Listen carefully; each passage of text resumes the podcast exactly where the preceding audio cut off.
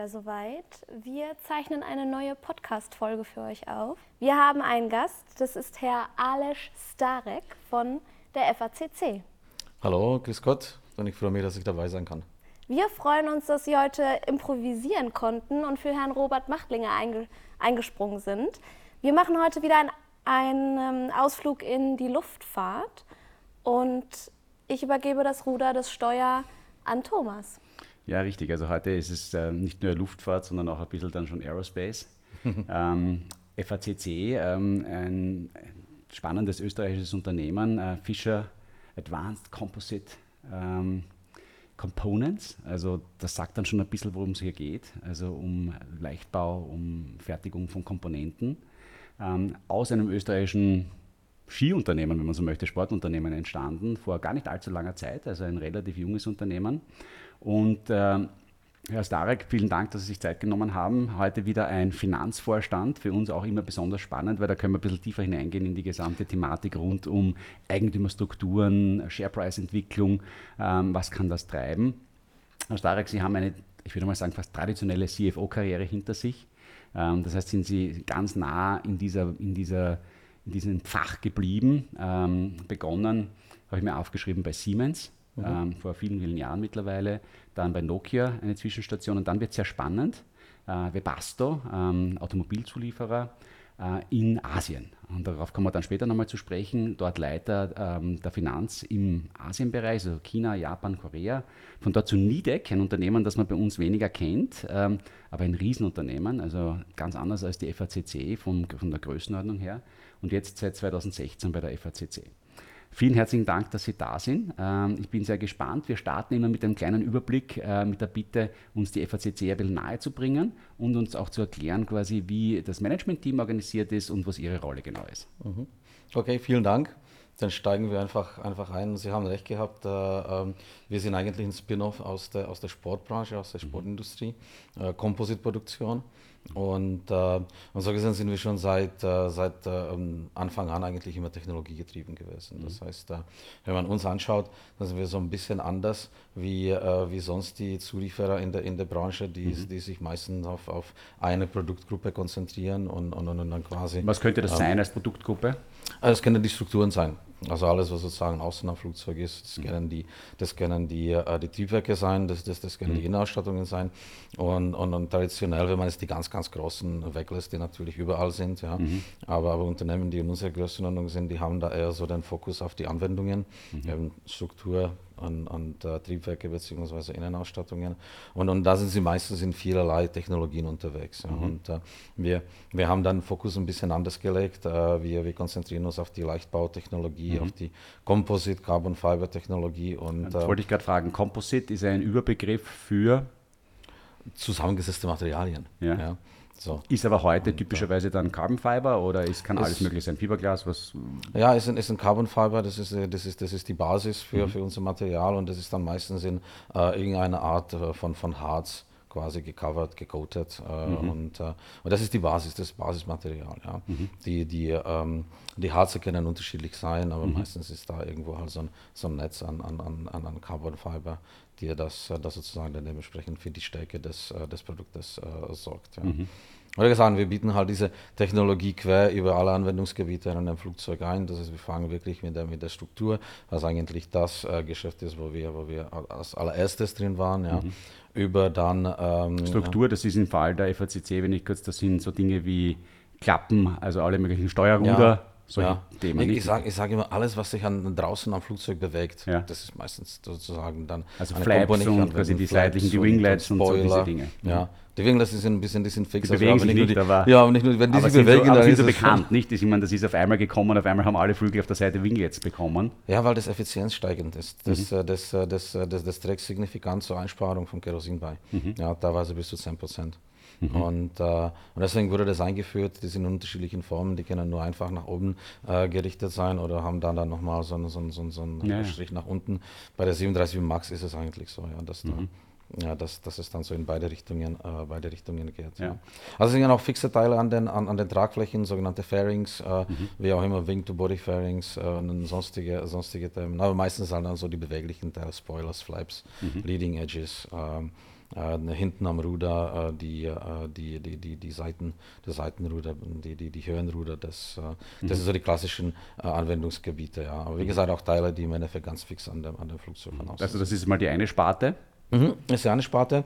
Dann äh, gehen wir einfach mal der Reihe nach. Äh, wenn, wenn wir zu den Engines kommen, dann, äh, dann sind Styler, die sozusagen innen drin in, der, in, in den Triebwerken sind. Ja, meistens sind das so, so, so, runde, äh, äh, so, so runde Teile, ja, die dann also das Triebwerk quasi innen drin so ein bisschen abdecken. Ja. Okay. Und, ähm, zur Geräuschminimierung, zur Luftstrom. Ja, zur Geräuschminimierung haben wir, das sind, das sind dann die, äh, das sind dann eben die Außenverkleidungen, die wir, die wir auch, mhm. sogenannte Wir, die wir auch produzieren.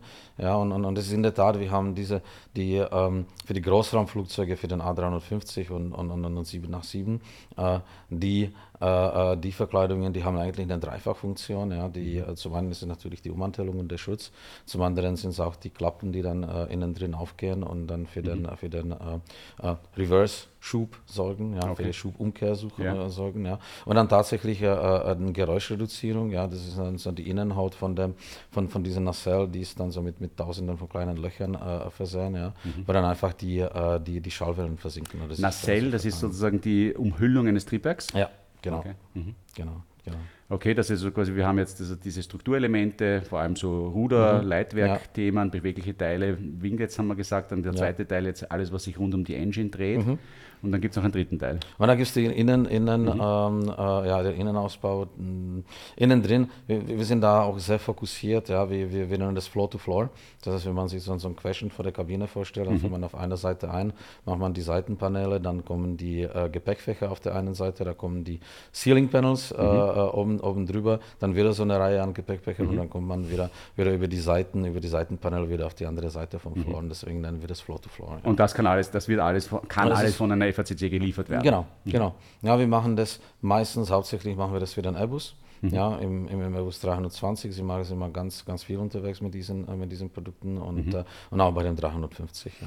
Jetzt ist die FACC heute ein Unternehmen mit knapp 600 Millionen Euro Turnover. Stimmt mhm. das noch?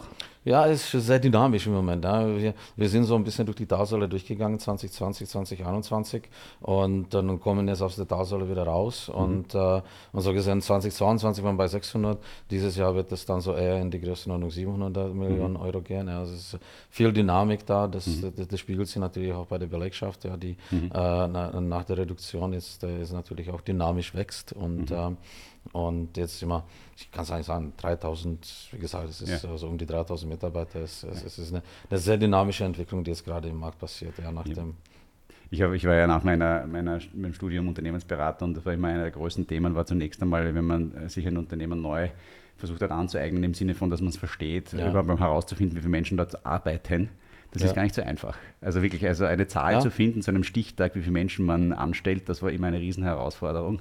Und da muss ich nur gerade denken, weil eben es ist ein dynamischer Prozess. Ja. Leute kommen, Leute gehen. Ähm, CEO Robert Machting hat gemeint, er braucht 600 neue Leute. Ähm, das alleine sozusagen am Start, mehr oder weniger im Standort Österreich, äh, mit allen Herausforderungen, die dazu kommen. Aber zurück, also wir reden über ein Unternehmen mit knapp 700 Millionen mhm. Turnover. Ähm, der verteilt sich auf diese drei Bereiche ungefähr wie? Also die ähm, die Struktur und, und, und, und, die, und, und der Innenausbau, die sind so ungefähr gleich, äh, gleich groß im mhm. Moment. Ja. Wir waren traditionell immer ähm, dominiert durch die, durch die Strukturen. Die haben jetzt dann in, in der Corona-Zeit ähm, etwas, etwas gelitten, äh, am meisten eigentlich von den drei Divisionen äh, mhm. in, in, in, Bezug auf, auf Umsatz gelitten. Jetzt aber kommen sie am stärksten wieder raus. Mhm. Ja. Das, heißt, äh, das heißt, es waren zeitlang waren, äh, war tatsächlich Interiors ähm, äh, die, die, stärkste, die stärkste Division. Jetzt sind sie so ein bisschen gleich auf mhm. und, und die ähm, und die Triebwerke, die sind äh, dann sozusagen die gleichen, die, die, die kommen dann, mhm. dann zum Schluss. Also die, jetzt wäre ich wahrscheinlich von alleine nicht drauf gekommen, aber ich habe natürlich ein bisschen nachgelesen, äh, das Thema, warum die Innenverkleidungen besser gehalten haben während der Covid-Zeit war, mhm weil das Geschäft ist auch sehr stark im, Klein, im Kleinjet-Bereich passiert, also im Business-Jet-Bereich, der, glaube ich, in Covid deutlich stärker oder deutlich weniger gelitten hat als die mhm. klassische Auslieferung von Großmaschinen, oder? Ja, zum Teil auch, zum Teil allerdings auch durch die Nachrüstungen. Das heißt, mhm. das heißt die Airlines haben dann in 2020, 2021, als die meisten Flugzeuge quasi am Boden waren, dann natürlich die Zeit genutzt mhm. und dann sich das angeschaut und, äh, und, äh, und dann dementsprechend relativ, relativ viel Retrofits dann betrieben und, äh, und das hat dann sozusagen den Umsatz Umsatz bei den, äh, beim, beim, beim, beim Interiors dann, dann dementsprechend ein bisschen oben gehalten. Wir kommen dann später auch noch zu den Wertschöpfungsketten. Ein Thema, das mich aber jetzt quasi so noch grob interessiert, ist, ist die Profitabilität grob unterschiedlich nach den Divisionen oder ist das auch vergleichbar? Also die Strukturen und die, und die Engines, die sind traditionell, äh, sage ich mal, höhermargig. Ja. Mhm. Da, da können wir dann schon EBIT-Margen im zweistelligen Bereich realisieren. Mhm. Haben wir äh, vor, vor, vor, vor Corona-Zeit gemacht und, und, und jetzt mit dem, mit dem Volumeneffekt kommen wir dann wieder hin. Äh, und bei den, äh, bei den Interiors, ähm, das ist traditionell niedrigmargiger, ja, mhm. das, das, das bewegt sich so. Also unsere Zielmarge in dem Bereich ist, ist irgendwo um die 6% plus mhm. minus. Ja. Und ähm, und, und, und da müssen wir noch ein bisschen arbeiten, damit wir da hinkommen. Das, äh, das passiert natürlich nicht von alleine. Mhm. Äh, und ähm, ja, also das ist so, so, so ungefähr das Margenprofil. Woran liegt es an mehr Wettbewerb in diesem Bereich, mehr Player, die da anbieten, dass man die ja, Weil der Kunde ist ja fast der gleiche, nicht? Oder ist der gleiche? der Kunde ist der gleiche, ja. ja. Ähm, na, das ist einfach, ähm, das ist einfach vom, äh, vom, vom, vom Profil, vom Anwendungsprofil, vom Risikoprofil vielleicht auch, mhm. ja, vom, Sicherheits, ja. vom Sicherheitsgedanken her. Ist einfach der Markt, äh, egal welcher der fünf großen Kunden, die wir eigentlich bedienen, mhm. ja, mhm. äh, sind einfach, einfach bereit, mehr für die, für die Teile zu zahlen, die halt, sage ich mal, sicherheitsrelevant sind und sicherheitsrelevanter sind. Und, yeah. und dann die Anwendungen, die das halt nicht so sind, das, äh, mhm. das, äh, die, die sind ja, halt weniger marschig. Aber das ist immer so. Sie haben immer sozusagen so in, in diesem Portfolio, wenn Sie sich ein Auto anschauen, in der Automobilindustrie, wenn Sie sich ein Flugzeug anschauen, da haben Sie da einfach Teile, die sind, die, die sind höhermarschig. Sitze ja. zum Beispiel, auch in dem Innenausbau, Sitze sind relativ, äh, relativ ähm, hochmarschig, ja, okay. Entertainment, ja. Mhm. Und, und da gibt es halt ein paar, paar, Teile, die sind ein bisschen weniger margenträchtig. Allein darüber könnte man wahrscheinlich äh, stundenlang mhm. reden, warum das wirklich ja. so ist. Ähm, aber ich nehme einen anderen Anker auf, ähm, fünf große Kunden ähm, mhm. wenn ich es jetzt richtig im Kopf habe, A320, also Airbus auch eine Modellschiene, im Wesentlichen ja. 35 Prozent irgendwie Umsatzanteil ja. der FACC aus diesem einen Modell heraus, weil natürlich auch die ganze Produktion in gewisser Weise abgestimmt sein muss auf die Modelllinien, weil das ist natürlich alles am Ende des Tages, mhm. eine, eine A320 ist nicht gleich eine 767. Ähm, äh, wer sind die großen Kunden und fokussiert sich dann immer auch auf Modelle? Ähm, mhm. Ja, bei uns ist also ganz grundsätzlich ist im Endeffekt unsere Zielrichtung, ähm, ausgewogen zu sein. Ja. Mhm. Das, heißt, das heißt, die zwei Großen, die sollen dann sozusagen, so, so sage ich mal, äh, dann das, das meiste Geschäftsvolumen bei uns ausmachen, dann äh, also der Airbus und, und der Boeing, dann mhm. kommt der Bombardier und Embraer, mhm. äh, die sind auch im, im Markt ein bisschen kleiner und, mhm. äh, und jetzt haben wir halt den fünften mit Comac, mit, mit mhm. dem chinesischen äh, Flugzeugproduzenten, der jetzt quasi in den Markt reinkommt und, äh, und, und der soll dann natürlich dann auch bei uns einen gewissen Anteil, Anteil haben. Yeah. Und jetzt haben wir dann über Zeit, über, über unterschiedlichen Zeiten sind wir halt unterschiedlich stark vertreten. Da gibt es dann so Abweichungen in die eine Richtung, Abweichungen in die andere Richtung. Also wir mhm. waren jetzt zum Beispiel 2015, 16 waren wir sehr, äh, sehr, sehr, sehr Boeing-lastig, mhm. haben einen sehr hohen Anteil an Boeing gehabt. Dann sind wir durch so eine Portfolio-Umstrukturierung gegangen ja, und, äh, und, und, und sind jetzt relativ stark, äh, stark Airbus-lastig. Aber ähm, im Endeffekt spiegelt das im, äh, eigentlich den Markt. Ja. Das heißt, dass wenn wir jetzt hingehen und sagen 35 Prozent A320, äh, die A320 ist einfach das mhm. volumenstärkste Flugzeug im Moment im, im, im, im Markt. Ja. Mhm. Und dementsprechend ist es auch für uns sozusagen äh, bedeutend. Ja. Und, und, und, so stuft sich das jetzt im Endeffekt ab. Mhm. Und, äh, und wenn, man, wenn man sich den Boeing anschaut, äh, durch welche Phasen der jetzt durchgegangen ist, ja. das spiegelt sich dann auch dementsprechend bei uns in den Umsätzen dann, äh, dann, mhm. dann nieder. Ja. Und, die Perspektiven, sind, die Perspektiven, sind, ja nicht schlecht. Ähm, ich habe äh, irgendwie nachgelesen, wir sprechen über äh, Orders momentan von knapp 13.000 oder 15.000 Fluglinien, äh, mhm. Flugzeugen, die draußen sind bei Airbus und Boeing, bei einer Jahresproduktion von rund 1500 Flugzeugen. Das heißt, auf zehn Jahre so mehr oder mhm. weniger kann man mal produzieren und kann dann eigentlich jedes Flugzeug an den, an, ja. den, an die Airline bringen, wenn man das so sagen möchte, oder an, ja. an Leasingunternehmen, die das ja. dann schlussendlich an die Airlines weitergeben das Thema sozusagen Flugzeuge, was mich sehr interessiert, ist, diese, ist die Frage natürlich der, des Verhältnisses zwischen Zulieferer und ähm, mhm. OEM. Spricht man auch im, Flug, im Bereich ja, der, ja, auch vom OEM, Original ja. Equipment Manufacturer, mhm. also so wie im, im, im Car-Bereich. Ähm, deutlich konzentrierter ja noch einmal im Flugbereich, als das im Autobereich mhm. der Fall wäre. Dazu aber nachher, wenn wir über die Wertschöpfungskette sprechen. Jetzt nochmal einen Schritt zurück. Äh, Sie sind Finanzvorstand, die FACC hat einen Vierervorstand, mhm. Ähm, eigentlich sehr traditionell organisiert mit einem CEO, der ähm, die Außendarstellung, Strategie mhm. verantwortet, mit einem Chief Operating Officer, der wahrscheinlich so gut wie das ganze operative Geschäft mhm. leitet. Sie, der dafür verantwortlich sind, dass die Zahlen passen, dass die IT funktioniert ähm, und Investor Relations, dass am Ende des Tages die Leute wissen, was die mhm. FACC macht. Und dann gibt es noch ähm, den Herrn Pang.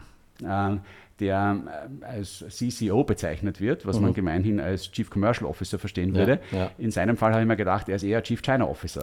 da bin ich wahrscheinlich auch nicht der Erste, der, der, der mit daherkommt. Nee, das ist jetzt auch der Erste, der, ah, sowas gesagt hat. Das habe ich, noch, hab ich noch nie gehört. Aber das sozusagen als Überleitung zu dem Thema auch hin äh, Eigentümerstruktur. Wir sprechen über ein Unternehmen, das mehrheitlich in, äh, im Besitz, im Eigentum von einem äh, chinesischen Unternehmen ist. Mhm.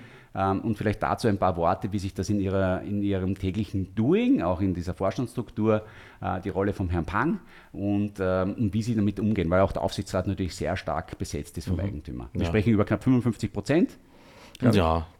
Ähm, und äh, der Rest ist allerdings Free Float, großteils Free Float. Natürlich gibt es immer ein paar größere Eigentümer. Ja. Aber das ist so ein, ein Komplex, der mich ein bisschen interessieren würde. Ja, wo fangen wir da an? Also wir haben als, als, als ich dann 2016 an Bord kam, ähm, waren, wir, waren wir eigentlich zu dritt. Wir waren damals der Robin Machtinger, der, wir haben den Wang Yongsheng gehabt, äh, der, der, zuvor im, im Aussichtsrat war, dann eben in den Vorstand gewechselt ist. Ich bin dazugekommen. Ja. Ähm, eigentlich hat der Robin Machtinger und der Wang Yongsheng das, das, das eine Zeit lang zu zweit gemacht. Ja.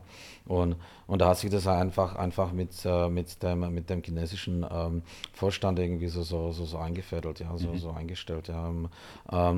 Ähm, im, im, täglichen Doing ähm, ist es ist natürlich schon vorteilhaft, äh, jemanden im Vorstand zu haben, der eben halt aus der, aus, aus, der mhm. China-Ecke kommt. Ja, mhm. und, äh, und, und, und, der Wang Yongsheng hat uns äh, immens geholfen damals, als, als, wir, als wir sozusagen durch diese, äh, durch diese Phase der 2017 ähm, ja, gegangen sind, als wir noch jede Menge operative Themen hatten und, und eigentlich einen Turnaround geschafft haben. Mhm. 2017 war eigentlich ein Turnaround. Ja.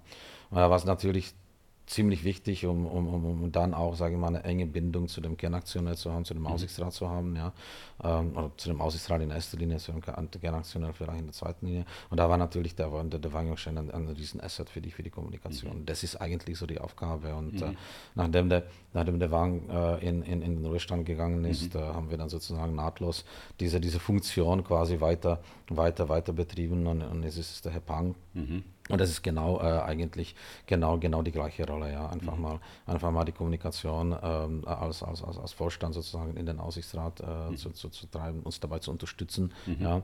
Ähm, aber das hat sich dann auch erweitert über die Zeit, ähm, wo, wo eben halt der Comac als Kunde, sage ich mal, ist eine gewisse Bedeutung für uns, uns, uns gewinnt, wo sozusagen das Geschäft mhm. mit, mit Comac äh, steigt. Die chinesische, ähm, der chinesische ist, OEM. Der chinesische OEM, ja. Mhm. Äh, ist einfach dann, dann auch total äh, hilfreich, jemanden, jemanden zu haben, der sozusagen das ist kulturell ja. und sprachlich dann dementsprechend dann sozusagen auf der gewissen auf Ebene, Ebene. Ja, auf, der, auf der Vorstandsebene ja. da eben halt sozusagen das China-Geschäft unterstützen kann und vorantreiben kann. Also das ist schon aus meiner Sicht ein, ein, sehr, ein sehr, sehr wertvoller, wertvoller Beitrag, der da geleistet wird. Ansonsten ähm, der chinesische, ähm, ich habe weil vielleicht muss man einen Schritt zurückgehen. Ja, ich, ich habe, Sie haben es angedeutet, ich habe in meiner Zeit ähm, äh, eigentlich unterschiedliche Konstellationen gehabt. Ja, ich habe, äh, ich habe als ähm, in Asien äh, mit, mit, mit einem deutschen Shareholder quasi mhm. in Asien gearbeitet. Ich habe dann in Deutschland mit einem japanischen Shareholder mhm. äh, ge, gearbeitet. Niedrig, ja. Ich arbeite in Österreich mit einem chinesischen Shareholder. Also ich habe schon so unterschiedliche Konstellationen äh, mhm. irgendwie so irgendwie so gesehen. Äh, der chinesische Shareholder an sich ist auch sehr formalistisch und, äh, mhm. und, und, und, und sozusagen also geht entlang der, der Corporate Governance, die, sage ich mal, vorgeschrieben ist. Ja. Mhm. So, das heißt, äh, das ist jetzt nicht so, dass, äh, dass, dass wie, wie, wie, wie vielleicht dann manche westliche Shareholder versuchen würde, da so noch ein bisschen, bisschen, bisschen reinzusteigen, mhm. Matrix-Organisationen zu entwickeln oder, oder solche, äh, solche, solche Späße. Das machen die Chinesen überhaupt nicht. Also es ist mhm. wirklich sehr stark entlang der Governance und der, und der mhm. Compliance-Kette äh, unterteilt. Der Vorstand ist für, das, für die Execution, der Vorstand ist für das Tagesgeschäft mhm. äh, verantwortlich, der Aussichtsrat ist für die Aufsicht verantwortlich. Ja. Mhm. Äh, da gibt es ein paar strategische Themen, die halt, sage ich mal, zwischen dem Vorstand und Aufsichtsrat besprochen werden, entschieden werden müssen. Und dann gibt es dann sozusagen ganz äh, auf, der, auf der zweiten oder auf der dritten Ebene gibt es dann einfach den Shareholder, mhm. der, der dann halt ähm, in dem Shareholder-Meeting auftritt. Also es ist sehr stark, sehr stark formalisiert, sehr, sehr mhm. stark entlang der, mhm. der, der, der, der, Corporate Governance, die halt, sage ich mal, in Österreich äh, quasi vorgeschrieben ist. Ja. Mhm. Das heißt, man kann sich man weiß sehr genau, woran man ist. Also man ja. weiß, man kennt die Prozesse sehr genau, ja. es wird auch abgewickelt nach diesem Prozess. Sehr strukturiert, sehr mhm. strukturiert, mhm. sehr, sehr, sehr, sehr, sehr klar definiert. Ja. Mhm. Es spielt natürlich wie, wie immer mit, mit, mit, mit jedem asiatischen ähm, Partner, sagen wir mal, ja, sondern wenn es mal so, ja, egal ob das ein Shareholder ist oder ob das ein Kunde ist oder ob das ein Lieferant ist, Vertrauen spielt natürlich schon eine sehr große Rolle. Mhm. Ja, das, äh, das ist jetzt nicht nur, nicht nur, nicht nur mit einem chinesischen, das war mit, mit, mit, dem, mit dem japanischen Eigentümer mhm. eigentlich genau das Gleiche. Ja. Immer, ja. man muss sich ja vorstellen, die, die, die sitzen da sechs, sieben Stunden weit weg von, von, von, von, vom Geschehen. Ja. Die brauchen natürlich schon einen Vorstand, auf den sie sich verlassen können, einen Vorstand, dem sie vertrauen können. Ja. Und, und, und, und wir brauchen es natürlich auch, andersrum gesehen. Also es ist ein beiseitiges Vertrauen. Und, äh, mhm. und das ist in diesem, diesem interkontinentalen äh, Setup ja, ähm, und in dem asiatischen, den asiatischen Komponente, die man da hat, ist natürlich ganz wichtig. Mhm. Mm-hmm.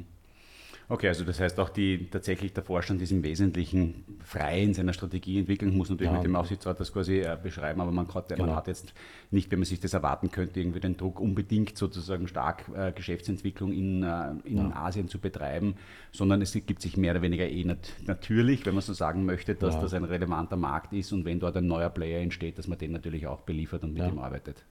Wir haben ja eigentlich komischerweise, komisch, interessanterweise, wir haben ja die ersten, die ersten Akquisitionen, die wir, die wir mit Command gemacht haben, haben wir weit vor der Zeit gemacht, mhm. als, äh, als der, als der AWIG eingestiegen ist. Mhm. Ja. Das war die, der ARJ 31, den wir jetzt, den wir jetzt beliefern. Die ersten Akquisitionen, die sind im Jahr 2004, 2005, sorry, mhm. also lange, lange Zeit bevor ich gekommen bin. Mhm. Ja. Und, und, und, und der AWIG ist 2009 eingestiegen. Genau, das heißt, vielleicht auch das noch als Historie. Also ähm, die FACC war sogar im fast 90, im über 90 Prozent Besitz ähm, mhm. dieses Unternehmens.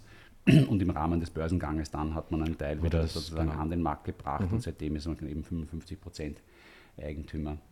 Ähm, seit dem Börsengang hat die äh, FACC, ich würde es auch mal sagen, eine interessante und eine sehr wechselhafte Geschichte, was die Entwicklung ihrer, ihrer Marktkapitalisierung, also ihres Börsenwerts äh, betrifft.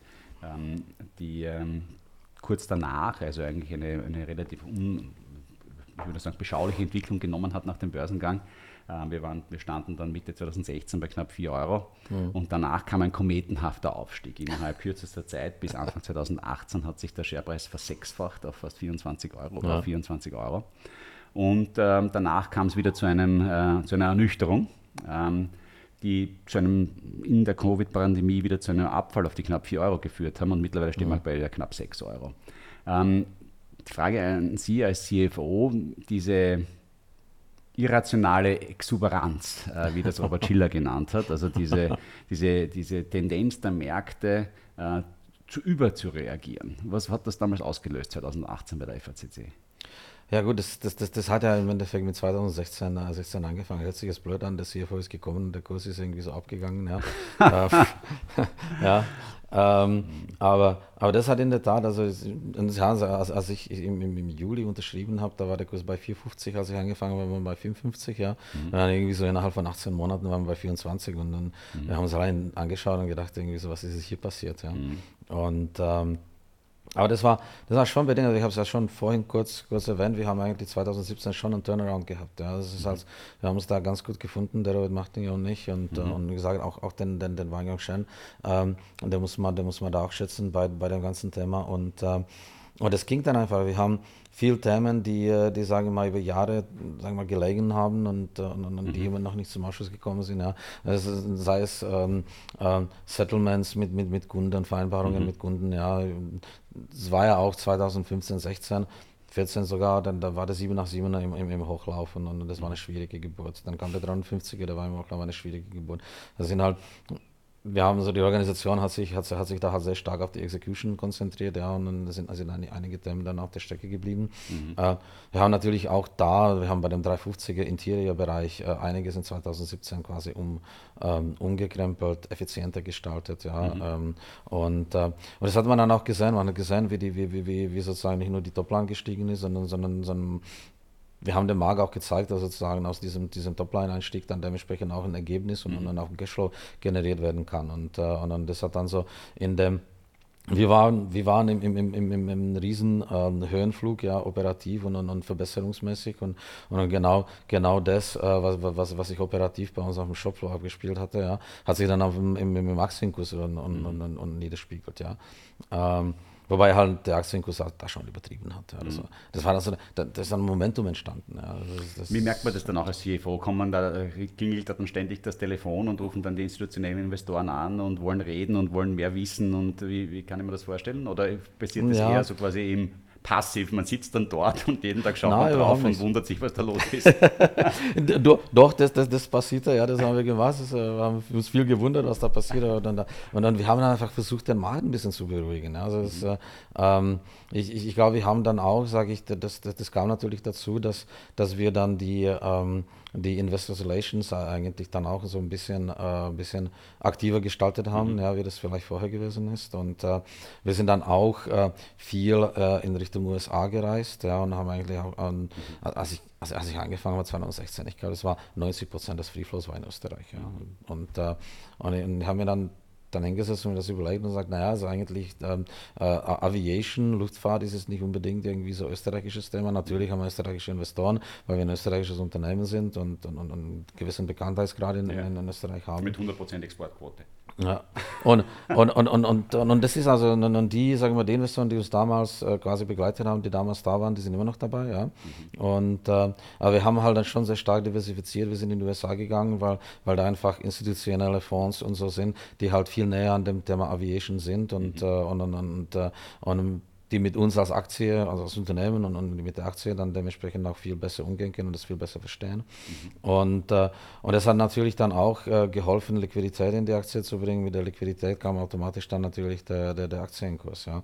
Mhm. Und ähm, also wir waren sehr aktiv, von, von Anfang an, als ich gekommen bin, waren wir in dem Bereich sehr aktiv und ähm, ähm, und naja, dann, dann kam so ein bisschen, ja, nach, dem, nach, nach der riesen Euphorie, ja, kam dann irgendwie so dann die Erwartungen, die werden immer größer. Ne? Und, und dann, dann, irgendwann mal irgendwie so kommt da so eine Schere auseinander, wie die Erwartungen sind, was wir machen, dann, dann dreht sich halt um. Ja? Und, äh, oder nivelliert sich halt einfach. Das hat sich dann einfach so ein bisschen nivelliert im, in den 18, 19 und, äh, und, und in 20 kam dann im Endeffekt die, die, die riesengroße Korrektur. Und in der Korrektur sind wir eigentlich seitdem immer noch. Ja? So, wir, sind zwar volumenmäßig schon als Industrie und als FAZC sind wir natürlich schon wieder äh, rausgegangen, sind schon fast wieder recovered. Äh, mit, mit, ich, ich sehe das immer so äh, quartalsmäßig gesagt, dann, wenn wir das erste Quartal machen mit 200 Millionen Umsatz, dann sind wir eigentlich recovered, weil das sind wir so auf dem, ja, das waren so die letzten, letzten Quartale, das letzte Quartal 19, das erste Quartal 20, das waren so 200 Millionen Umsätze. Mhm. Ich sage, wenn ich dann wieder so ein Quartal habe, dann sind wir eigentlich recovered und, äh, mhm. und, und, dann sind wir noch nicht, ja, dann, dann müssen wir noch ein bisschen. Ähm, aber wir sind ja so wieder auf der, auf der, auf der steigenden Spur, aber, aber, aber wir als Industrie äh, tun uns, äh, sagen, oder, machen uns das Leben quasi selber schwer. Ne? In, da kommen jetzt die Lieferketten und die ganze, die ganze Problematik. Und so sind wir, äh, anders wie 2017, 2017 haben wir den Topline-Anstieg dann auch dementsprechend in Ergebnis und Cashflow ummünzen können. Und, und, und, heute kennen wir es noch nicht. Ja. Heute okay, haben wir den Topline-Anstieg, aber wir haben noch nicht die Translation oder die Umsetzung äh, dieser, äh, die, diese Umsatz, dieses Umsatzeinstiegs äh, in Profitabilität und in Cashflow. Und, und, und, das ist aus meiner Sicht einfach die, okay. die einfachste Erklärung dafür, äh, wie sich der Aktienkurs jetzt im Endeffekt äh, bewegt, wenn man das jetzt äh, quasi gegeneinander liegt, 2017 und 2023. Ich glaube, was Sie gesagt haben, ist äh, dieses, äh, dieses Erwartungsgap zwischen der Erwartung und Realität im Rahmen der Korrektur. Man hat natürlich, der Aktienkurs wird getrieben nicht nur von den jetzigen Cashflows, sondern vor allem von der zukünftigen Erwartung an Cashflows. Ja. Und äh, die Erwartung wird halt dann immer wieder auch gegen geprobt mit der Realität und irgendwann einmal steht diese Schere auf ja. und diese Schere, wenn sie so groß wird, dann klappt sie dann oft zusammen und dann kommt Momentum ins Spiel und wenn das, der erste beginnt zu verkaufen, dann verkauft der zweite und der dritte ja, und der vierte ja. und dann hat man diese Bewegungen offensichtlich. Sehr spannend, aber ähm, was Sie jetzt zuletzt gesagt haben, und ich nehme es jetzt gleich als Überleitung in unseren zweiten Komplex, nämlich Wertschöpfungsketten. Mhm. Das heißt, ähm, äh, noch nicht die Profitabilität, äh, die man 2017 aus dem Umsatzanstieg holen konnte, weil Lieferkettenprobleme. Ähm, vielleicht einmal ein Beispiel eines, eines Winglets. Ich weiß nicht, ob das ein gutes Beispiel ist oder nicht, ähm, aber, ja. aber was braucht es denn, um so ein Winglet zu erzeugen? Ähm, wer sind die Zulieferer, ähm, wie, und, und wo kann wo es da zu Problemen kommen. Mhm. Also ich glaube, im Endeffekt ist es eigentlich quer, quer über, über, über alle Produkte. Ja. Mhm. Ist, äh, was, wir, was wir halt haben, in, äh, in, in, der, in, in, in der Luftfahrt ist einfach eine sehr komplexe Lieferkette. Ja. Das sind, äh, wir haben die ganz, ganz großen mit äh, Milliarden an Umsätzen und wir haben die ganz, ganz kleinen mit vielleicht 20 Millionen. Ja. Und wir haben sie auf unterschiedlichen Ebenen. Wir haben sie im Tier 1, wir haben sie im Tier 2, 3, 4 durch die, durch, durch die ganzen. Gibt es überall Tiers. diese extremen Unterschiede? Äh, ja, aber bei, den Milliardenthemen sind meistens die Eins, ja, Eins, aber, ja. aber wir haben halt sozusagen wirklich dann äh, unterschiedlich große Player äh, durch, äh, durch, durch die ganze Industrie. Für unsere ja. Zuhörer, die ähm, vielleicht zuletzt äh, nicht äh, dabei waren, als wir zuletzt über das Zulieferthema gesprochen haben, diese Einordnung von Zulieferern in unterschiedliche Tiers, ähm, die im Wesentlichen beschreibt, äh, auf welchem, wie nahe man am tatsächlichen sozusagen an der Brand, die schlussendlich das Produkt verkauft, tatsächlich dran sitzt. Und ähm, ich glaube, heute ist es typisch, dass man zumindest bis auf Tier 4 hinunter ähm, geht. Ein, auch ein total spannendes Thema, warum es eigentlich so viele unterschiedliche Tiers braucht, warum am Ende des Tages auch ein Winglet nicht direkt von Airbus oder Boeing erzeugt wird. Ähm, ich glaube, etwas, was äh, spannend wäre, wenn wir darauf kurz eingehen könnten in dieser Wertschöpfungskette. Warum, warum kaufen die das überhaupt bei Ihnen? Ja, warum machen Sie das nicht selber? Warum macht es nicht der Tier 1 selber oder ist man da selbst Tier 1 in diesem Bereich? Ähm, um das Thema Wertschöpfungskette vielleicht ein bisschen auszudehnen auf diese Bereiche. Ja, im, im Inhaltlichen ist, ist es ziemlich, ziemlich ähnlich wie im Automotive, ja, also und, und so gesehen. Ähm, es hat, es hat schon viel mit dem Thema Spezialisierung, das hat, das hat schon mit, viel, viel mit dem Thema äh, Engineering Fähigkeiten ja, äh, zu tun. Ja. Und äh, wir haben zum Beispiel ähm, ähm, in dem Engine-Bereich, wir haben 2001, 2000, 2001, haben wir eigentlich das, äh, das Composite Komponentengeschäft von, von Rolls-Royce übernommen. Und das war sozusagen die, das war der Anfang äh, un- unserer, unserer Engine-Produktion. Also da war eigentlich der Und- Tier 1, ja, also der Tri- Triebwerkszulieferer hat das selbst gemacht und hat gesagt, ich mache es nicht mehr. Der Rosso hat beschlossen, genau, der Rosso hat beschlossen, dass es einfach nicht zu seiner Kernkompetenz gehört, Mhm. dass er diese, diese, dieses Thema quasi nicht so machen möchte, ja, Mhm. und, und, und dass er das halt zukaufen möchte, weil er sozusagen diese ganzen, weil er sich halt auf andere Mhm. Gebiete in der, in der Triebwerksproduktion konzentrieren möchte, Mhm. die, die er sozusagen als seine Kernkompetenz erachtet. Und dass er sich halt diese Kompetenz äh, äh, eben halt zukaufen möchte.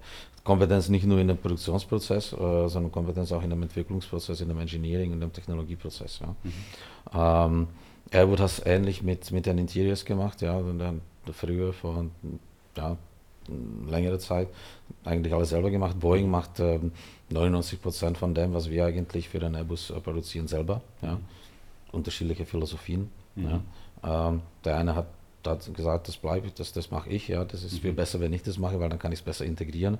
Der andere sagt, nee, ich gebe das in die, in, in, in die, in, in, in die Lieferkette, weil ähm, ich äh, dadurch Entlastung finde und mich auf andere Themen konzentrieren kann. Ähm, es gibt unterschiedliche Modelle, unterschiedliche Grade an, an, an, an, an, an, an sag ich mal, Outsourcing, Make or Buy. Make or Buy, ich glaube, da könnte man Doktorarbeiten drüber schreiben. Ja. Und, Sind sicher auch viele darüber geschrieben worden. sind wahrscheinlich viele darüber geschrieben worden, ja. Und ähm, ja, und, und, und so, so hat sich das, sage ich mal, dann über, über, über Jahrzehnte eigentlich dann, äh, dann, dann so entwickelt, dass halt einfach die Lieferketten so ähm, komplex geworden sind. Dass Kann man dass das ungefähr sagen, wie viele Player äh, beitragen zu so einem A320? Tausende, Tausende. ja, ich sagen. Ja. Also das ist, äh, das ist viel. Ist viel.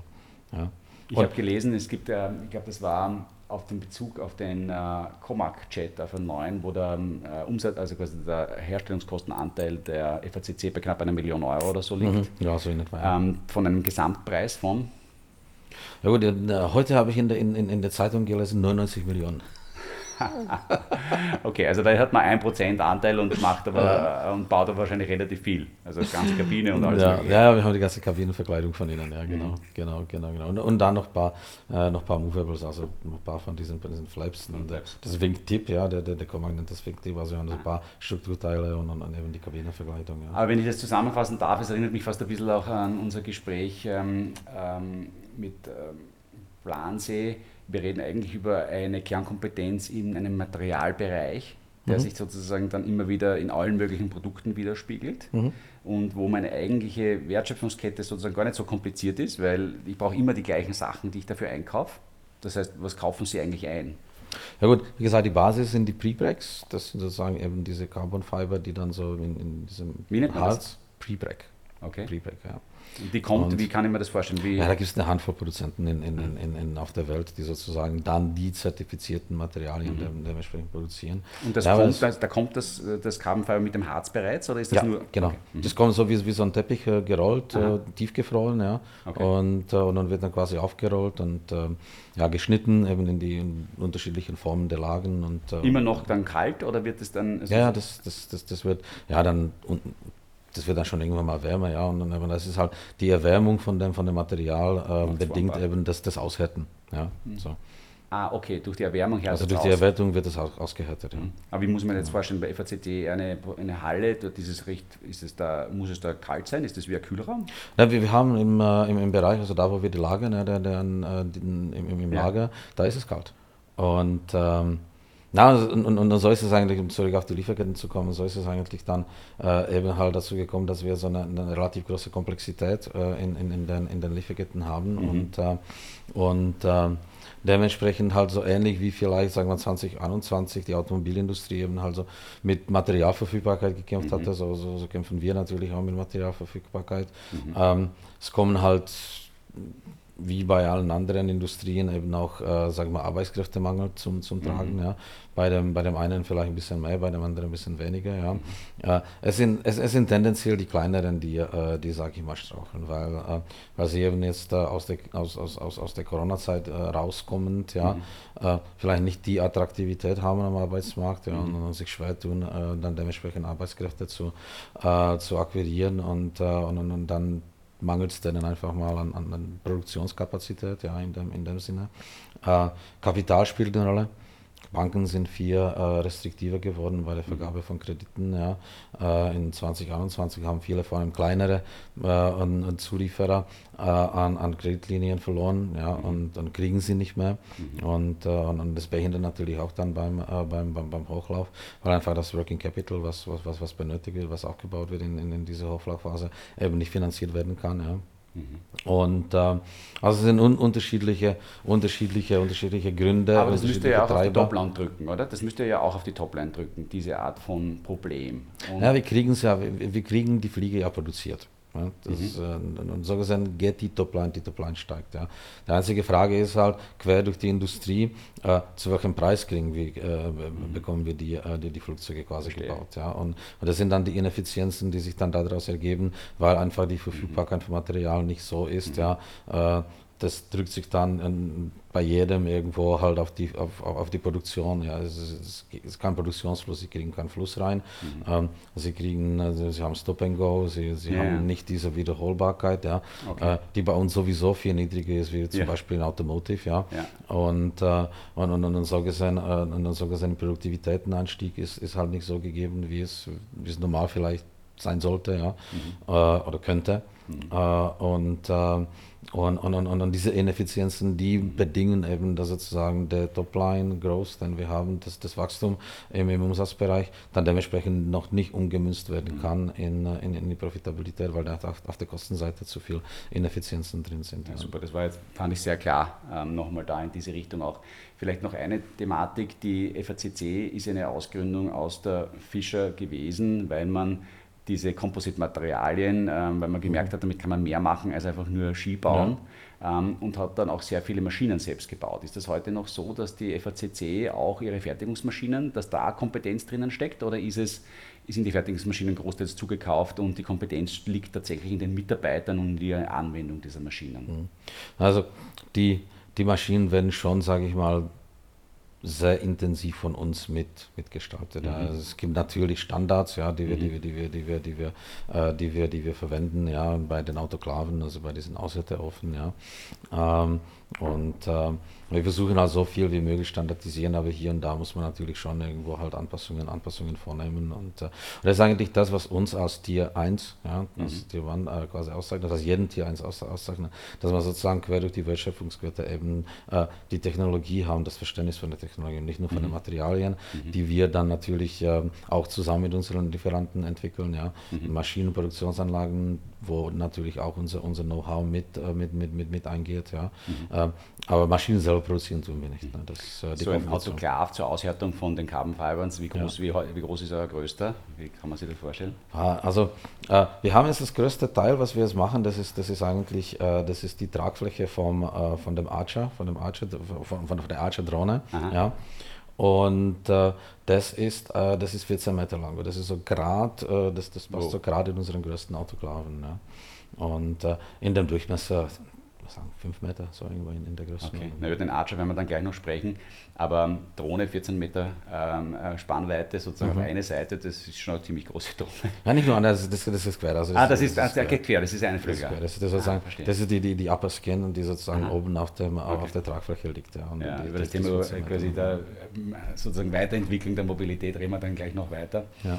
Ähm, die, jetzt bin ich in einem Markt, ähm, Tier One Supplier, wo ich ähm, fünf große Kunden habe, aber eigentlich habe ich nur zwei ganz, ganz große. Richtig, ja. Ähm, ist, ähm, sind so Themen wie Kartell jemals eine, eine Frage gewesen? Ich meine, es wäre das Einfachste, da gibt es ja immer die Klassiker gewesen, nicht der Mond geht auf, du, du machst die Deals, der Mond, der Mond nimmt ab, ich mache die Deals, ja, und damit wir sozusagen den Zulieferer richtig squeezen. Ja. Ähm, das ist schon ein extrem konzentrierter Markt. Also es gibt wenige Märkte, glaube ich, die auf der, ja. der OEM-Seite so konzentriert sind der ist schon konzentriert, aber der ist auch sehr kompetitiv, ja. Also so mhm. gesehen, ähm, so gesehen ähm, in, den, in den sieben Jahren, in denen ich in, denen ich in der Industrie bin, haben wir eigentlich noch nie äh, kartellrechtliche Themen mhm. auf, dem, auf dem Tisch gehabt. Ja. Mhm. Also. Und, und, und der Markt ist kompetitiv, egal ob man jetzt äh, auf welchem, wel, welche, welche Ebene man sich, man sich jetzt trifft, ja, ob mhm. das ist der OI ist oder das der, der, der Tier 1 oder 2. Und wie gesagt, es wird halt, unten wird es auch granular, ja. Das, ja, das, das haben wir gehört, ja. ja. Das ist granular, ja. Aber auch in, im Tier 1, also es ist, es, wir haben da schon eine gesunde, äh, mhm. gesunde Competitiveness ja, in, dem, mhm. in dem Markt. Es ist nicht so, dass wir als Tier 1 dann irgendwie die Preise diktieren könnten. Ja. Das äh, leider nicht. Ja. Gibt es in dem Feld, in dem die FACC tätig sind, äh, sind die Unternehmen, die als Wettbewerber auftreten? Jetzt haben wir gehört, die Boeing macht natürlich vieles selber. Das ist mhm. mehr oder weniger dann ein Wettbewerber, der aber in einer anderen Liga spielt, wenn man so möchte. Ähm, sind die dann eher gleich strukturiert, also von der Größenordnung einer FACC, oder ist das auch eher, sind das Teile von größeren Unternehmen? Das, das ist unterschiedlich, ja. Also wir haben, wir haben von, von, von, der, von der Konkurrenzlandschaft haben wir ähm, die ganz großen, der Spirit in den USA, ja, der, der, der, der ganz, ganz große, die Milliardenunternehmen, äh, ja, eine GKN in England auch, äh, mhm. sage ich mal, signifikant größer wie wir. Mhm. Ähm, oder, oder, oder, oder, den einen oder anderen in Frankreich. Frankreich ist so, die, die, die Player, die sich, die, die sich da bewegen, die sind so in etwa genauso groß wie wir, Spanien auch. Ja. Mhm. Äh, also das ist ein massiver Wettbewerbsvorteil, wenn man da in Frankreich in der Nähe von einem Airbus-Werk sitzt, äh, wenn man da jetzt in Ried im Innkreis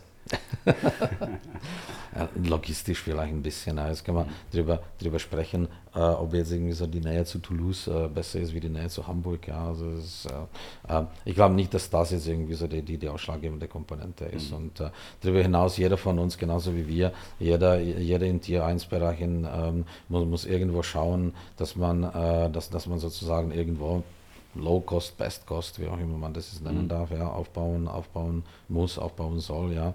Und äh, ja, da gibt es halt Länder, die sind, äh, die, sind, die sind ein bisschen besser geeignet, weil sie logistisch besser liegen. Mhm. Da gibt es Länder, die sind weniger gut geeignet, weil sie logistisch bisschen zu weit weg im Osten sind. Ja. ja. Äh, aber die Automobilindustrie ist zum Beispiel total happy in, in, in, in Rumänien. Ja. Mhm. Äh, wir haben wir haben in Kroatien, oder? Ja, wir haben es angeschaut. Wir haben Rumänien lange. Das war, das war dann eigentlich wirklich so. Am Anfang war es natürlich schon so, dass, dass wir uns Polen angeschaut haben, Slowakei, Ungarn, ja, und, und, äh, und eben halt Kroatien, Rumänien. Kroatien und Rumänien waren dann sozusagen dann die zwei äh, Länder, die, äh, wo, wo, wir dann geschaut haben, wo, wo, mhm. was machen wir, ja. Und äh, nachdem die Automobilisten in Rumänien sind, sind wir nach Kroatien gegangen. Ja. und ähm, und äh, jeder hat da so, trifft da seine Entscheidung. Ja. ja. Gut, ich glaube, also zur Wertschöpfungskette ähm, habe ich jetzt mal einiges verstanden, wie es tatsächlich funktioniert. Das ist am Ende des Tages immer noch natürlich eine, auch ein, eine klein, relative Kleinserie im Verhältnis zur Automobilindustrie. Ja. Ähm, eine Sache, die mich noch interessieren würde, wenn jetzt so ein, ähm, es kommt ein neues Flugzeugmodell wird entwickelt, ähm, es kommt zu diesem Co-Development, man ist als Tier 1 nah mhm. dabei. Wie lang, wie lang dauert so ein Prozess, bis ein neues ähm, Teil für eine neue Fluglinie tatsächlich produziert werden kann mit allen Zertifizierungen und allen Entwicklungsschritten? Es ist unterschiedlich. Mhm. Das ist unterschiedlich, je, je nachdem, äh, sagen wir mal wirklich, ist es jetzt eine neue Flugzeugplattform, ja, mhm. so, so wie sage ich mal 2010, 12, 13, ja. Ähm, dann äh, die äh, 787, 350, ja, das kann natürlich äh, viel Investition. Wir haben in den, in den, in den Jahren wir pro Jahr, glaube glaub ich, 100 Millionen investiert. Ja. Mhm. So, äh, und, äh, und, und, und da ist natürlich die Entwicklung ziemlich, die, die, die, dauert dann natürlich, die dauert, die dauert ein paar Jahre, ja. Mhm. Ähm, wenn man da so eine kleinere Komponente, einfachere Komponente mhm. hat, das, das, das kann man dann schon innerhalb von 12, 18 Monaten irgendwie mhm. auf den Markt bringen. Ja. Also im, im Schnitt würde ich sagen, wenn wir, wenn wir entwickeln, unsere Entwicklungszyklen oder unsere Entwicklungszeiten, ja, äh, solange wie das Projekt ist in der Entwicklungsphase ist, würde man sagen, Pi mal Daumen zwei Jahre. Mhm. Ja. Mir ist ja auch wieder ganz spannend, ist ein Wort gefallen, das, ähm, das immer wieder auftritt und insbesondere im äh, Bereich der, der Automobilindustrie diese Plattformthematik. Äh, mhm. Und was diese Plattformthematik, und ich glaube hier in der Airline-Industrie wird es noch viel anschaulicher, was es eigentlich bedeutet. Also mhm. einen, einen, aus einem A320 einen A321 zu machen, ähm, das ist einfach ein viel, viel kleinerer Schnitt, nämlich um, also quasi ma maßgeblich kleiner als einen A350, mhm. weil einfach sozusagen die grundsätzlichen Dimensionen gleich bleiben, mhm. kann man das so beschreiben. Und damit natürlich auch der gesamte Zertifizierungsprozess, Entwicklungsprozess für alle Zulieferer, für diese 1000 Zulieferer, ähm, weniger aufwendig ist, als wenn ich eine ganz neue Plattform entwickle. Wie mhm. oft kommt eine neue Flugzeugplattform?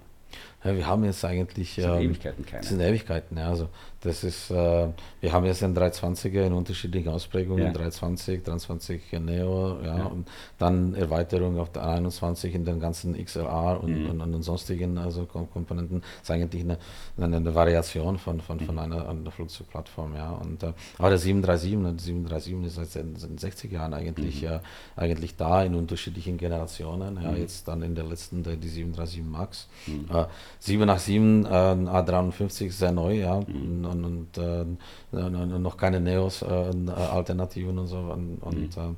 Äh, ja, also so gesehen, das ist natürlich schon bei uns äh, sehr, sehr, sehr kostenintensiv, dann eine Plattform zu, zu machen. Ja, wir gehen jetzt zum Beispiel davon aus, dass wir mit dem, mit dem Setup, den wir jetzt haben an, an, an Cruiser-Plattformen, eigentlich weit über die Dekade eigentlich mhm. weitergehen. Und wahrscheinlich irgendwann 2028, 29, je nachdem, wie sieht es dann mit den Triebwerks, ähm, mit den Triebwerken und mit, mit der neuen Triebwerksgeneration dann, dann mhm. dementsprechend entwickelt. Ich glaube, das wird so der Trigger sein, mhm. wann, wir, wann wir dann wieder reingehen und was sozusagen tatsächlich grundlegend neue Generationen geben wird. Ja. Das heißt, das ist schon eine, eine, langfristige Geschichte, was wir, hier, was wir hier haben. Genau, aber die FACC beliefert nicht nur die ähm, großen also Hersteller von Flugzeugen, wie wir sie sozusagen gemeinhin kennen, sondern eben auch innovative Entwicklungen im Bereich der, ich würde mal sagen, Veränderung der Mobilität hin zu ähm, Frachtdrohnen, Passagierdrohnen. Mhm. Wir haben den Archer gesprochen. Ähm, vielleicht da ein bisschen einen Überblick über das, wohin geht die Reise. Wir reden über zunehmende Urbanisierung, die Menschen mhm. kommen immer näher zusammen. Wir reden über viel mehr Zustellwege, die wir haben. Ähm, was ist das, was als nächstes kommen wird? Ähm, und welche Rolle spielt die FACC in dieser Welt? Also wir haben, wir sind, wir sind zwei, 2018 sind wir eigentlich so in diesen mhm. Markt so ein bisschen reingekommen, haben uns angeschaut. Ähm, und haben, haben tatsächlich erkannt, dass es ein Markt ist, ja, und dass es da eine, ein, ein relativ großes Potenzial gibt, ja. Äh, wann auch immer der Markt es tatsächlich zum Tragen kommt und wann, sie, wann, wann mhm. man tatsächlich diese Drohnen dann auch im, im Flugbetrieb äh, sehen werden. Ja. Ähm, für mich aus meiner Sicht ist es einfach eine, eine neue Ergänzung der, der, der, Form der Mobilität. Ja. Und, äh, ähm, es gibt Leute, die sagen, ja, es ist eine Konkurrenz zu Hubschraubern, zu Helikoptern sehe ich eigentlich nicht, ja, weil, mhm. weil, weil, weil die Anwendungsgebiete einfach äh, mhm. anders sind, ja. Und ähm, sondern eher die Konkurrenz zum Lkw-Verkehr vielleicht sogar, nicht? Die Cargo-Drohne, wenn die Cargo-Drohne von links ja, nach rechts die ganze Zeit ganz, überschippert. Ganz, ganz klein. Also, ja. also die Cargo-Drohnen sind, sind, sind, das ist immer so. Also, Gewicht, äh, wenn, wenn, wenn wir große Gewichte über eine große Distanz transportieren müssen, wenn wir es durch die Luft machen, dann ist es einfach ein Flugzeug oder ja. ist es tatsächlich der Helikopter, der Hubschrauber. Ja. Ähm, und, äh, aber da gibt es so, so, so, Nischen, da gibt es so, so Mobilitätsnischen, wie zum Beispiel die urbane Mobilität, ja, wo mhm. einfach mal äh, wir viele äh, Großstädte haben, die im Verkehr ersticken, ja, in mhm. Asien, in Lateinamerika, ja. Mhm. Ähm, und, äh, und, und, und, und wo, sage ich mal, diese, diese Drohnen Betrieb äh, schon zur Entlastung beitragen kann ja, mhm. und, äh, und, und dann auch sinnvoll ist. Ja. Ähm, wo im Zweifel, äh, wie in Sao Paulo im Moment, äh, quasi überbrückt wird und, und, und quasi mit, mit, mit Hubschraubern einfach für diejenigen, die sich leisten können. Mhm. Ja. Ähm, dann eben der, ähm, sagen wir mal, als Ergänzung zu dem, zu dem, zu dem, zu dem mhm. Autobetrieb, ja, vielleicht auch Sicherheitsaspekte spielen, eine, spielen mhm. eine Rolle. Ja. Und, und, und, und da sind, für, für diese Anwendungen sind die Drohnen eigentlich ganz, äh, ganz gut geeignet. Ja. Ist der Archer auch das, das Anwendungsfeld dafür? Ist das, oder wohin geht da die? Der Archer, der ist, der, der ist so, ähm, der hat ja, der hat ja mit dem United, ähm, mit, mit, der United Airlines äh, nicht nur einen, einen Kernaktionär, sondern, äh, sondern auch einen Kunden eigentlich, mhm. ja. Und äh, das war schon 2019, ja, als, wir, als wir uns das angeschaut haben, als wir über die Anwendungsbeispiele gesprochen haben, war sozusagen dieses Modell schon, schon, schon damals eigentlich im Gespräch, ja, mhm. als quasi Ergänzung eher zu dem, zu dem Flugzeug. Also sagen, die Flugzeuge können halt Menschen zwischen äh, Flughafen zum Flughafen transportieren, ja, mhm. aber, aber man muss dann immer noch in die Stadt kommen. Ja. Wenn mhm. man sich also mit dem Zug anschaut, mit dem Zug kommt man schon in die Stadt rein.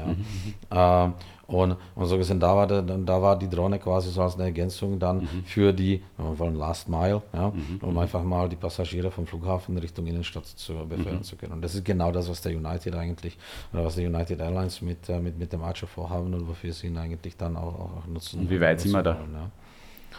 Naja, gut, wir sind, ähm, wir haben, wir haben ja schon so ein paar, paar an, an Chipsets, so wie wir das nennen, ja, ausgeliefert an den, äh, an den, an den Archer. Der geht jetzt in die Zertifizierungsphase mit dem, mit dem, was wir da produziert haben. Und ähm, müssen wir mal schauen. Die, das ist, äh, die, die Glaskugel haben wir nicht. Ja. Mhm. Und, Wo wird ähm, der assembled?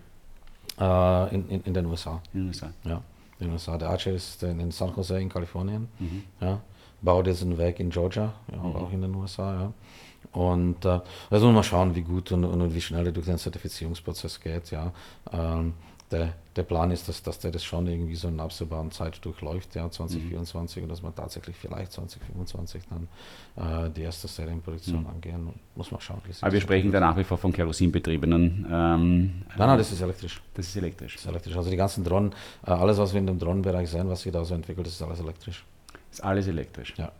Okay, das hat natürlich dann auch wieder einen doch auch großes Thema in, in Hinblick auf Nachhaltigkeit, ähm, Reduktion der Schadstoffemissionen, ja. äh, Reduktion auch wahrscheinlich des Lärm. Ist Lärm auch ein Thema, ähm, dass das unterschiedlich ja. ist? Also sicherlich, wenn, ich weiß das, ja. Mhm.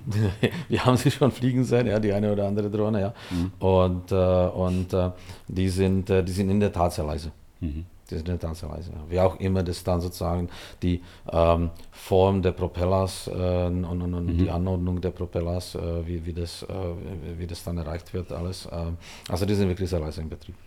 Aber es klingt ein bisschen so, wenn ich Ihnen zuhöre, so als ein so dieser fast idealtypische Innovationsprozess. Äh, man ist halt einmal dabei und es tut sich lange nichts und irgendwann einmal kommt es dann und dann ist es da. Ja.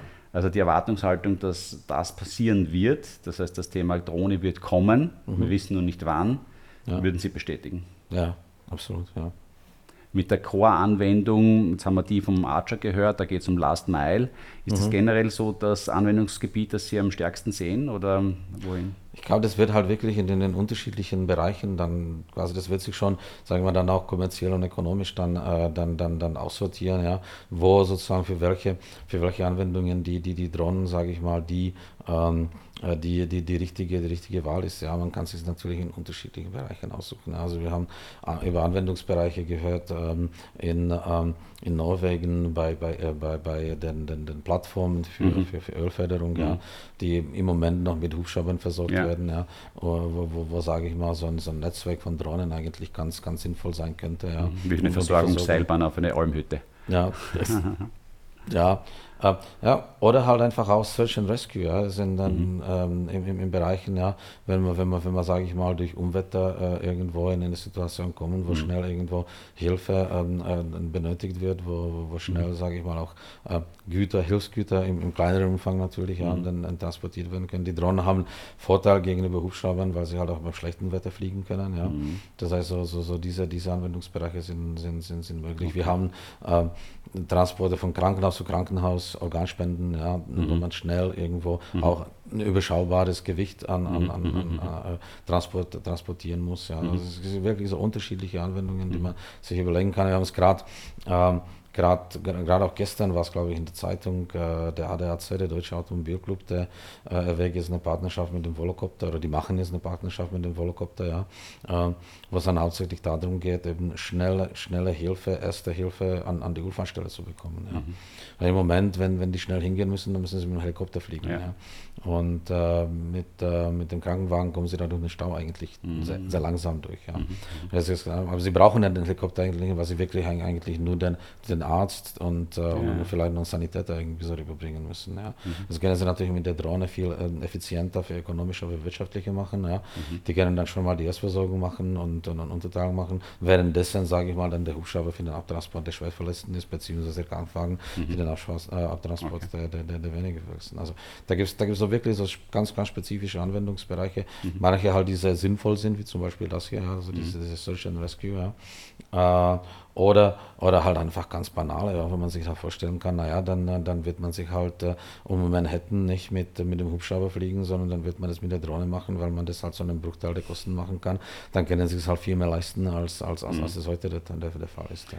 Aber jetzt ganz konkret 2030, äh, sieben Jahre in der Zukunft, welcher Umsatzanteil der FACC wird aus äh, ähm, Flugobjekten kommen, die heute noch nicht im Portfolio der FACC sind? Ja, also ich glaube schon, dass wir da, dass wir da ein Potenzial haben, 10 Prozent des. Umsatzes aus, aus, aus, aus dieser Mobilitätsform äh, quasi zu Über zu diesen Zeitraum. Also es ist noch ja. relativ nischiges Thema, aber. Ja. Na, das ist schon 10 Prozent pro Jahr. Also ich glaube schon, dass wir, wenn wir, wenn, wenn uns das anschauen, wir gehen schon in die Richtung 100 Millionen, mhm. äh, 100 Millionen als Untergrenze, 150 Millionen als Obergrenze. Ja. Pro Jahr Umsatz können wir aus, aus, aus diesem, diesem Bereich schon, schon, schon generieren. Ja. Wunderbar, ähm, Herr Starek, ich würde sagen, das war eine äh, fantastische Tour de Horizon. Äh, schöner hätte ich es mir nicht wünschen können äh, zu dem Thema FACC.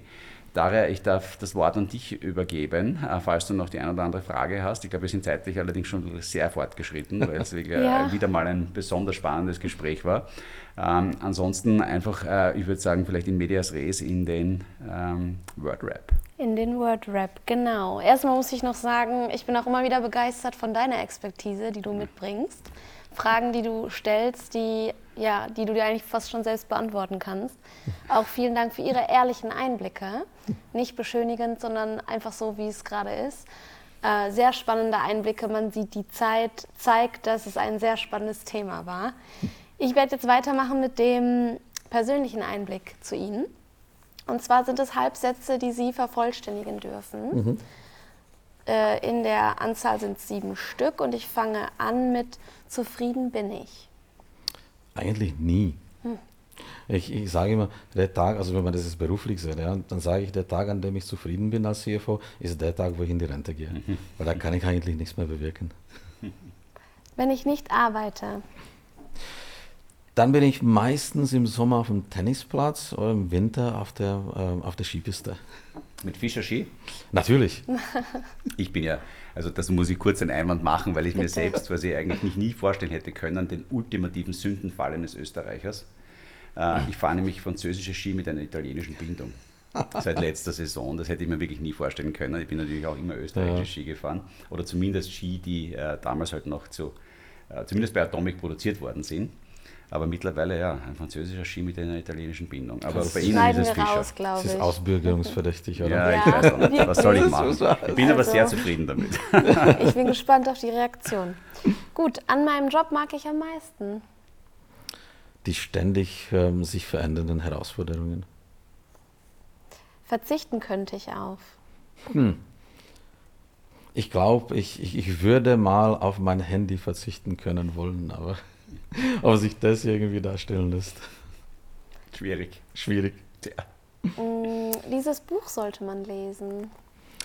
Ah, mit Büchern ist das so eine Sache. Ne? Aber, aber ich würde sagen, um das zu der Thematik, die wir jetzt haben, irgendwie so passend zu machen, ähm, ich, äh, ich kann mich erinnern, ich habe als Teenager habe ich mal eine, eine Biografie über Winston Churchill gelesen mhm. und äh, das hat mich damals total fasziniert. Ja. Mhm. Und, äh, und ich nutze das immer wieder, äh, in, indem ich irgendwie so schlaue Köpfe mir anschaue, was sie in dem Leben ge gemacht haben, ge geschaffen haben. Da kann man sich schon das eine oder andere mhm. davon, davon auch, an, auch nehmen. Und so gesehen würde ich sagen, nicht Buch, sondern Buchkategorie und da würde ich sagen Biografien. Mhm. Mein Geld lege ich an. Unsere Lieblingsfrage. Und bitte? Unser Geld, nein, mein, mein Geld lege ich an. In Aktien natürlich. Wie, mhm. denn, wie denn sonst? Anders geht es ja gar nicht. Als CFO ist man dafür auch als, qualifiziert als und prädestiniert. CFO eines, als CFO eines börsennotierten Unternehmens natürlich Aktien. Klar. Zum Schluss, diesen Rat hätte ich gern selbst bekommen. Das ist eine gute Frage. Ich glaube, wenn ich Leuten raten würde, eine Sache, die man beherzigen muss, dann würde ich sagen, gib niemals auf. Ja, egal was, versuchen, versuchen, versuchen, aufstehen und weiter versuchen. Es ist aber nicht ein Rat, den ich nicht bekommen habe, den habe ich auch selber bekommen. Mhm. Also, aber dennoch, das ist genau nach dem, was wir suchen. Herr Starek, vielen herzlichen Dank. Es war wunderbar. Äh, ich habe es sehr genossen. Ich hoffe, es hat Ihnen auch Spaß gemacht. Äh, ich hoffe, es hat auch ja. euch oder es wird auch euch Spaß machen. Daria, zum Abschluss wieder zurück zu dir. Ja, wenn ihr das hier gerade anhört, wisst ihr, dass am kommenden Dienstag das Bissquiz stattfindet. Das heißt, ich hoffe, ihr habt euch Stift und Papier zur Seite gelegt und fleißig mitgeschrieben. Ich beende die Podcast-Folge für heute. Bedanke mich nochmal bei unserem Gast für mhm. das Einspringen, für das wirklich spontane Einspringen. Vielen Dank, Herr Starek. Danke, dass ihr dabei sein dürfte. Sehr gerne, großartig was. Und damit ähm, entlasse ich euch und freue mich auf die nächste Podcast-Folge mit euch. Bis dann.